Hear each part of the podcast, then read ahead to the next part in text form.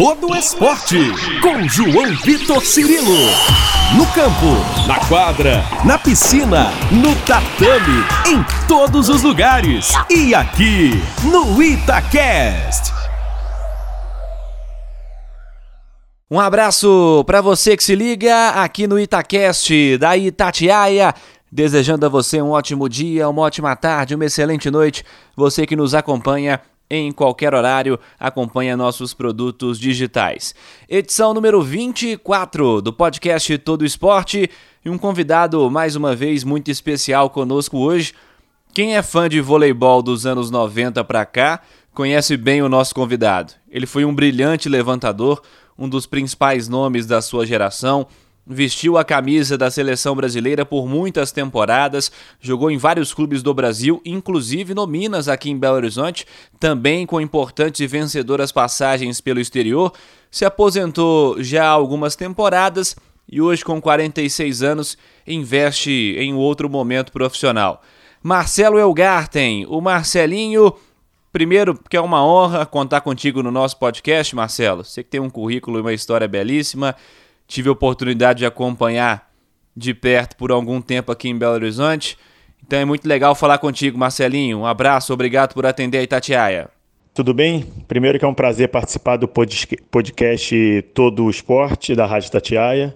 E dizer que é uma honra muito grande poder compartilhar um pouco das minhas experiências aí como atleta de alto rendimento e e vou poder contar um pouquinho para vocês da minha, da minha história, tá bom? Um abraço, obrigado. Legal, Marcelo. A gente que te agradece pela gentileza. Vamos começar então pelo que você tem feito nos dias atuais. Você anunciou a aposentadoria das quadras em 2019, há cerca de um ano e meio. Como é que tem sido até aqui seu pós-carreira? Como é que anda a vida? O que, que você anda fazendo, Marcelinho? Bom, eu anunciei minha aposentadoria em 2019, como você falou. Aí eu, eu fui fazer uma pós-graduação em gestão e marketing esportivo aqui no Rio de Janeiro, na, na PUC. É, aí completei a, a pós é, muito bem, foi ótima experiência. Eu, eu sempre gostei de estudar e aí eu pude fazer realmente o que eu queria, é entender um pouco é, por trás das quadras, né? O que, que como é que você faz movimentar o esporte, não só o voleibol que eu, que eu, que eu joguei, mas eu quis entender um pouco do sistema do esporte brasileiro, a estrutura do esporte política né, e esportiva por fora das quadras do dos campos. E aí eu aprendi bastante coisa na faculdade. E aí eu, eu comecei a dar algumas palestras. E aí com a pandemia é, tudo ficou um pouco parado. E agora tá, estamos voltando à vida normal, né, aos pouquinhos. Alguns projetos já saindo do papel. Espero que em breve tudo se torne prático e aí eu vou poder falar para vocês o que, eu estou fazendo de realmente de efetivo. Legal, Marcelo, interessante. E como é que tem sido para você esse começo da saída das quadras? Tem sido positivo? E uma curiosidade, você ainda sente saudades do jogo, do dia a dia, dos treinamentos? Ou tem convivido bem nesse ciclo encerrado aí? Não, para mim está sendo ótimo. É, é até engraçado que eu vou falar, mas eu não sinto saudade nenhuma. Eu acho que devido à minha longevidade aí no, no vôlei, eu, eu parei de jogar com 44 para 45 anos, então eu fui realmente no meu limite. Eu deixei tudo que eu podia deixar nas quadras, então eu não tenho saudade nenhuma. É, assisto pouco voleibol, assisto alguns jogos da Superliga, porque eu tenho alguns amigos que jogam, então eu, eu acompanho.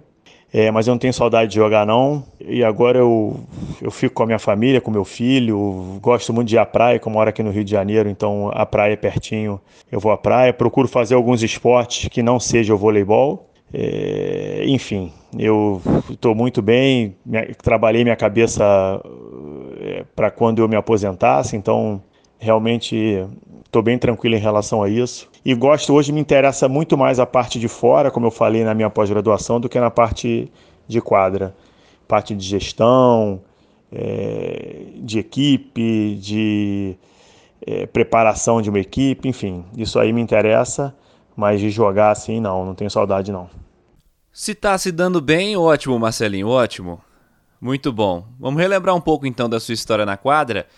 E é costume aqui no podcast a gente lembrar os primeiros passos dos nossos entrevistados, eleger aí uns influenciadores no momento de iniciação no esporte, que eu acho fundamental, né, para a construção.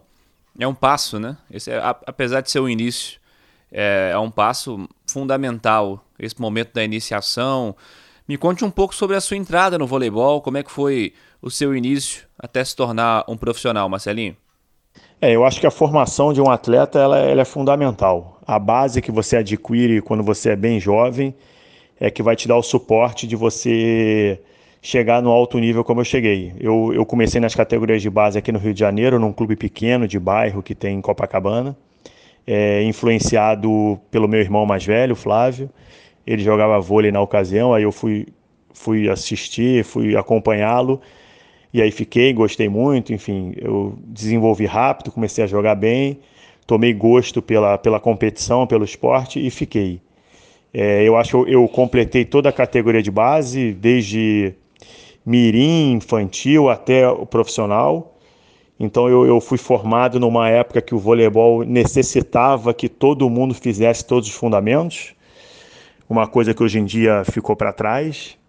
E eu acho que é por isso que os jogadores mais antigos, mais velhos, eu acho que eles têm uma técnica um pouco melhor pela formação, né? Por ele ser obrigado a passar por todas as posições, como eu fui na época. Hoje em dia, com a entrada do líbero, é, você, o voleibol é muito específico, você não precisa fazer é, nada muito além do que aquilo que você tem que fazer, né?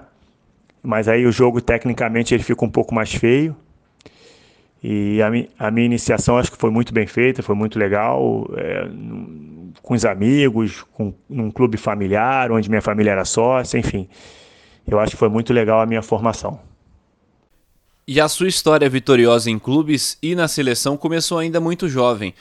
E o time que você defendeu pelo maior tempo da sua carreira foi o Suzano, onde conseguiu sua primeira Superliga, com protagonismo, aliás, né, um time fortíssimo nos anos 90 e com a sua presença fundamental em quadra. Das suas passagens por clubes, qual considera aí o seu melhor momento e os melhores times dos quais aí você fez parte, Marcelinho?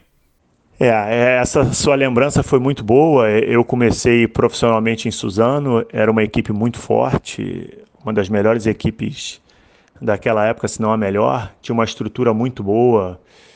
É, o atleta tinha de tudo do bom e do melhor, mas também ele era exigido ao máximo, coisa que hoje em dia não acontece.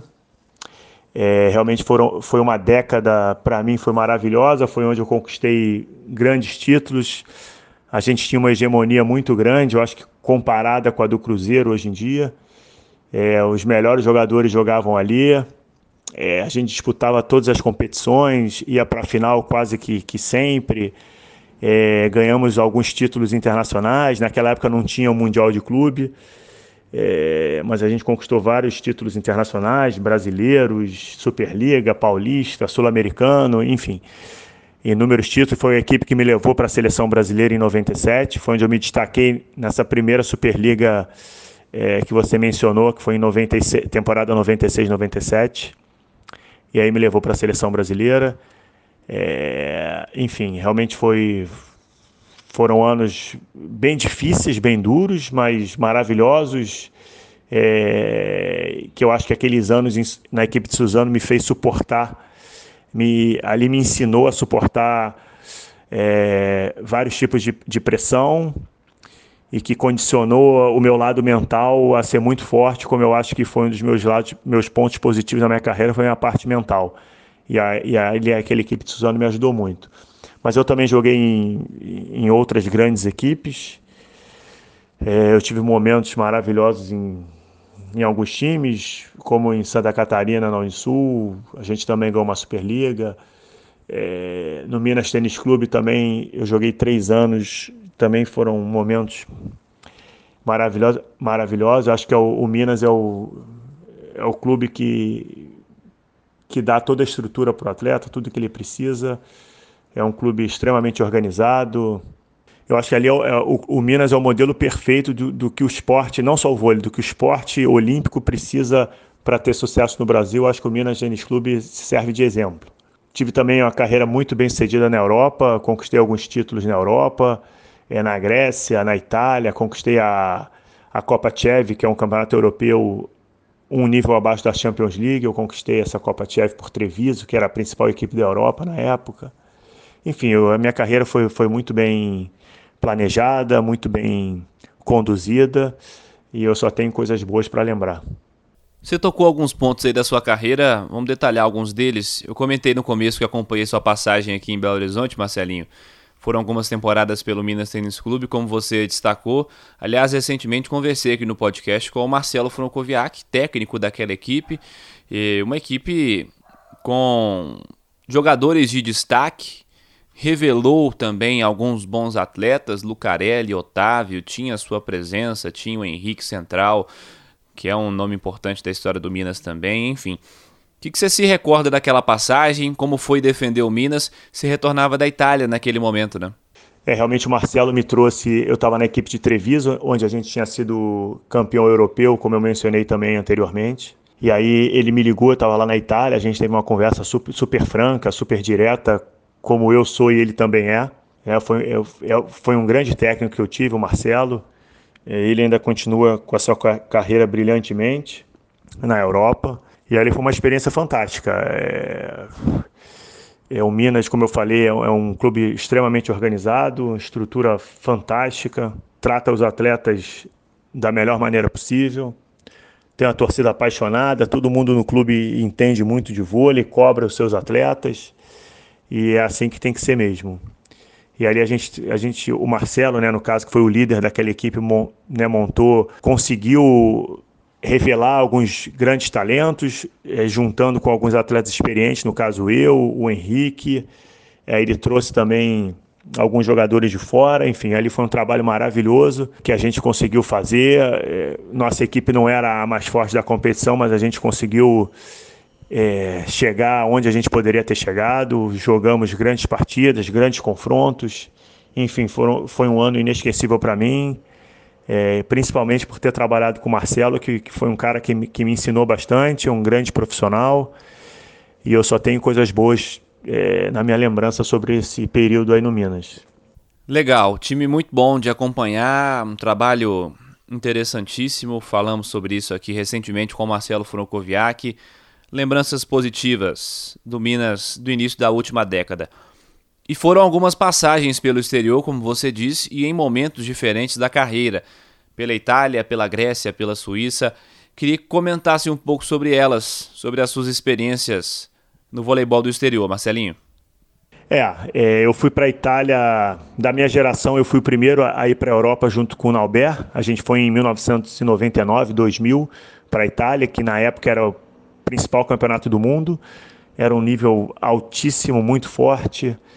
É, tive certas dificuldades de adaptação nesse período. Esse período não tinha internet como tem hoje, enfim, era difícil a comunicação. É, eu tive que aprender a língua o mais rápido possível, que, que realmente foi bem complicado. É, e, e, esse campeonato a gente conseguiu ir, ir para a fase final. Realmente nosso time não era era meio da tabela para baixo, a gente conseguiu surpreender e chegamos na semifinal. Foi a única vez que o oitavo desclassificou o primeiro na época. Primeiro era Treviso, a gente chegou em oitavo, entramos no playoff na última rodada e conseguimos ganhar nesse playoff. Então foi uma experiência fantástica no final, né? Aí eu retornei para o Brasil, aí desenvolvi minha carreira aqui, depois eu retornei para a Grécia, é, onde o voleibol grego não era é, da, de primeira linha no mundo, mas era um projeto muito audacioso do presidente do, do Panathinaikos na época, que contratou eu, Dante, o Weber como técnico, e ele contratou grande, esses grandes jogadores para ser campeão grego, obviamente, e para disputar a Champions League para brigar de igual para igual. E a gente conseguiu, fomos campeões gregos é, em cima do Heracles, que era o atual finalista da Champions League, era um time muito forte. É, fomos para o Campeonato Europeu, chegamos na, na fase final, mas não conseguimos o título, enfim, mas foi uma, uma temporada maravilhosa. E aí eu continuei na Grécia por mais dois anos, onde a gente conquistou outros títulos também. E depois eu retornei ao Brasil, aí voltei para Treviso, que aí era né, a equipe mais, mais forte do mundo, mais organizada, enfim, uma, uma super, hiper estrutura. E a gente conseguiu ser campeão europeu da Copa Chev, como eu já falei aqui também. Ali eu joguei com, porra, com com grandíssimos jogadores, com lendas do voleibol. É, foi uma experiência maravilhosa. Aí depois a equipe acabou, aí eu retornei para o Brasil, aí eu já fui é, já pensando em, em, encerrar minha carreira, eu consegui jogar mais alguns anos. E aí eu voltei para a Suíça, voltei para a Europa na Suíça, onde voleibol é, nível médio para baixo, mas aí eu quis realmente eu escolhi, a eu escolhi a Suíça não pelo voleibol, mas pelo, pelo país, que eu queria ficar uma temporada lá para pensar realmente no que, que eu queria, se eu queria parar de jogar, se eu queria continuar. Queria ficar um pouco fora é, disso aqui para poder pensar com o máximo de tranquilidade possível e ao mesmo tempo jogando, né? Não deixei de jogar lá. E aí eu voltei para cá realmente decidido a continuar a jogar. É... Enfim. E aí foi uma experiência boa também como eu falei, completamente diferente. Eu, eu aprendi algumas coisas. O técnico era muito bom, era um italiano que a gente conversava quase que diariamente, né? E aí eu aprendi muitas coisas com ele também. Enfim, foi uma experiência diferente, mas foi muito enriquecedora para mim. E aí eu acho que, que a minha carreira na Europa foi, foi muito positiva, foi, foi muito legal. Como pessoa, é, foi, também foi. Enfim, foi tudo muito legal, deu tudo muito certo. E é isso. Bela história, Marcelinho. E falando sobre bela história, não dá para falar contigo sem falar sobre seleção, porque foram vários anos representando o país, desde o juvenil, com uma série de conquistas importantes, incluindo uma medalha olímpica em 2008, né? Queria que elegesse aí os principais momentos com a camisa da seleção brasileira, os principais personagens com os quais atuou pelo Brasil. Fala um pouco pra gente sobre isso, Marcelinho. É, a seleção brasileira sempre foi o meu sonho, né? Quando eu comecei a jogar vôlei. Acho que é o sonho de todo mundo ir para a seleção brasileira, disputar a Olimpíada. Eu pude realizar isso de uma forma brilhante. É, a minha geração conquistou tudo que poderia conquistar. É, no início, em 97, ali, com Radamés, Latário, foi o início de uma transição, né? Era a troca de uma geração, a geração de, de Barcelona é, pela minha, né? Eu, Ricardo, Nauber, Gustavo, Giba, enfim, é, essa geração toda da minha idade. É, então, aquele primeiro ciclo olímpico de Sydney foi, foi difícil, mas foi importante para a gente jogar, para a gente tirar aquele peso de estar tá, é, entrando no lugar daquela geração de ouro de 92. Então, ali foi importantíssimo aquele, aquela é, adaptação né, a seleção brasileira, essa troca de geração, essa renovação, que é, que é um momento, que é um trabalho difícil que o Radamés fez, e poucas pessoas falam isso. Ele teve um trabalho, ele fez um trabalho brilhante, que é renovar uma seleção ainda mais vitoriosa como foi a de 92. E aí o Bernardinho entrou implantando a sua filosofia, o seu método de trabalho que extremamente vencedor, né? Não, não tem nem o que questionar. E eu acho que ali a gente conquistou tudo, né? Enfim, mas eu acho que os momentos mais marcantes para mim, com certeza, foi Pan-Americano 2007 no Rio, Copa do Mundo em 2007 no Japão, Olimpíada de Pequim em 2008 com a medalha de prata. É, mas a gente conquistou inúmeros títulos, Liga Mundial, enfim. É, é uma história aí que todo mundo se recorda sempre quando, quando me encontra, todo mundo fala sobre isso, sobre a seleção brasileira. Foi uma geração que, que marcou muito, né? Que ganhou muitos títulos, que empolgou, que convenceu, que grandes craques, eu não vou citar um, acho que todo mundo ali cumpriu seu papel da melhor maneira possível. Enfim, ali eu, eu joguei com, com os melhores, com, com amigos. Eu acho que foi tudo, tudo ali na seleção foi inesquecível. Grande seleção, grande time, comandado por um grande treinador também. Só lembranças positivas daquele período, daquela seleção brasileira dos anos 2000, né? Para cá, essa geração da qual você fez parte com grandes nomes, né? Citados por você também. Legal, lembranças positivas, Marcelinho. Vamos falar na reta final já do nosso podcast sobre. Eu quero pegar um pouco da sua visão sobre como você tem observado o momento do nosso voleibol no aspecto gestão. Recentemente tivemos eleições na CBV, com a chapa da situação vencendo a oposição, que tinha o Marco Túlio e o Serginho Escadinha. Os atletas, em sua enorme maioria, bateram um pé. Como é que você enxergou tudo isso como importante nome do voleibol, um vitorioso nome com história na seleção brasileira? Quero pegar um pouco sua visão sobre isso, Marcelinho. Não, eu acho que o que aconteceu é, nessa eleição foi uma coisa histórica. Eu acho que nunca teve uma oposição. Eu acho que isso é fundamental é, para a política esportiva é, no Brasil. A oposição é fundamental. Eu sou uma pessoa que gosta de política, estudei isso na minha, na minha pós-graduação. Eu, eu, hoje eu entendo como é que funciona a estrutura política esportiva do Brasil. Acho que tem que mudar várias coisas. Acho que foi importante a chapa do, do Túlio com, com o Serginho. É, eles perderam, acho que os atletas é, optaram, votaram em quem eles achavam que, que tinha que ganhar e, e as federações votaram é, na situação. Eu acho que isso aí é política, enfim. Eu não estou eu não aqui para julgar é, se foi certo ou se foi errado. As regras do jogo estavam ali. É, todo mundo leu antes, aceitou e participou e ganhou a situação. Agora a gente tem que torcer muito para que dê certo, é, que a gestão do Toroca junto com o Radamés é, seja de uma maneira brilhante, que eleve o nível cada vez do, do voleibol do Brasil, que melhore a estrutura, que melhore as competições. O Radamés é uma pessoa extremamente competente, qualificada, honesta, eu conheço ele muito bem. É, entendo também que vai ser um momento difícil, né? Pelo que se tornou aquela eleição, eu, eu acompanhei, via, via Twitter, via, desculpa, YouTube. Enfim, eu acho que ele vai ter bastante trabalho, é, mas acredito plenamente que ele que esse que esse mandato dele ele vai con, concluir de maneira brilhante. Cabe a nós amantes do voleibol torcer para que tudo dê certo. Acho difícil mudar alguma coisa nesses próximos quatro anos. Então a gente tem que torcer, ajudar é, para que o voleibol se torne cada vez maior, que atraia cada vez mais patrocinadores, que mais clubes participem das competições da Superliga C, B, A, voleibol de praia. Espero que atletas estejam participando dessa, dessa gestão, acho importante. Enfim, eu estou torcendo muito para que dê certo.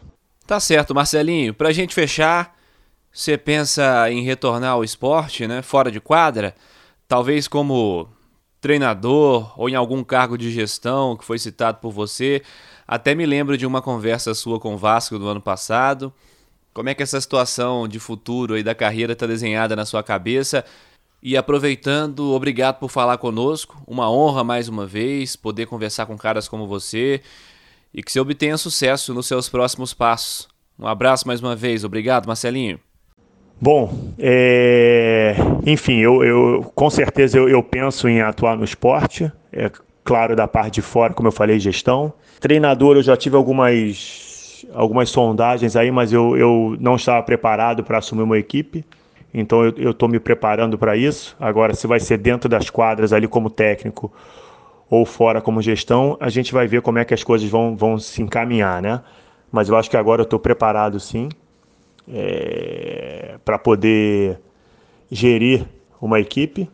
E, enfim, é isso. É, em relação ao Vasco, é realmente eu estava muito, muito presente ali, mas, mas o clube de futebol é até difícil falar. É, eles trabalham de uma maneira completamente ao contrário do que eu penso. Então, para eu poder estar dentro, as coisas têm que mudar bastante. Da maneira que está, é, eu, não, eu não tenho estômago para trabalhar nisso aí. Esse é um papo que, que é longo para eu explicar como é que funciona o futebol. É... Mas aí a estrutura, a estrutura do futebol é completamente diferente dos esportes olímpicos, né? E aí do jeito que está, para mim não, não funciona não. E eu que agradeço a vocês de todo esporte. É, eu acho que, que você falar com a liberdade que vocês dão para os atletas, essa conversa realmente é muito enriquecedora. Muito bom poder falar de esporte. Eu que agradeço aí o, o convite. Estou à disposição de vocês sempre. Obrigado aí por, por deixar eu falar um pouco dos, das minhas ideias, dos meus pensamentos e quem sabe futuramente a gente vai poder estar tá aí mais efetivo no esporte dentro de alguma equipe aí para a gente poder conversar mais diretamente sobre o que eu estou fazendo. Tá bom? Obrigado aí, grande abraço e parabéns aí pelo trabalho. Valeu. Valeu, grande Marcelinho. Obrigado pelas palavras, pela gentileza em atender Itatiaia. Seguimos desejando muito sucesso pro Marcelinho. Tá agora focado, né, nesse outro lado da carreira, um lado mais de gestão, quem sabe de um comando técnico, como ele disse. Temos certeza que vai obter sucesso também, assim como foi dentro de quadra. Marcelo Elgarten, Marcelinho, convidado da edição 24 do podcast Todo Esporte, aqui no Itacast da Rádio Itatiaia. Agradecendo a você que esteve conosco em mais uma edição do nosso podcast. Siga participando conosco. Pode ser pelo twitter.com barra rádio Itatiaia, instagram.com barra Itatiaia oficial ou pelas minhas redes sociais também, twitter.com barra João Vitor Cirilo instagram.com barra João Vitor underline Cirilo. Semana que vem tem mais podcast Todo Esporte aqui no Itacast da Itatiaia. Um abraço para você e até lá. Você ouviu Todo Esporte com João Vitor Cirilo, seu esporte preferido passado a limpo.